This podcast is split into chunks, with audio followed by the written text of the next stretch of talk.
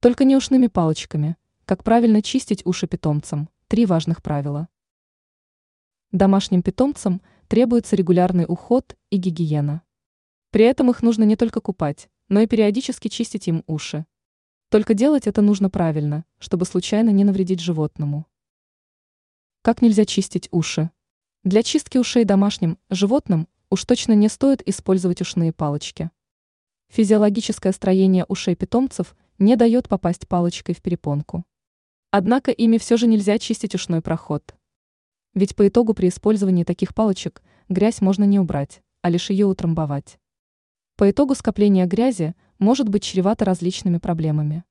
При этом не стоит удалять серу чаще двух раз на протяжении месяца.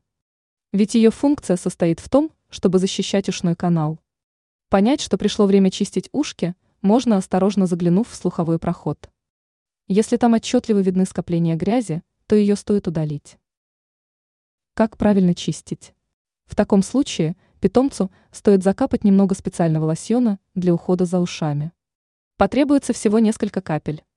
Можно дать питомцу потрясти головой, чтобы он вытряхнул из ушного прохода выделение. После нужно протереть снаружи ушную раковину при помощи кусочка бинта или марлевой салфетки. При этом стоит показать питомца специалисту, если он часто чешет ушки или же трясет головой. Ведь это может быть признаком различных заболеваний. Ранее мы писали о том, как приучить щенка ходить на поводке.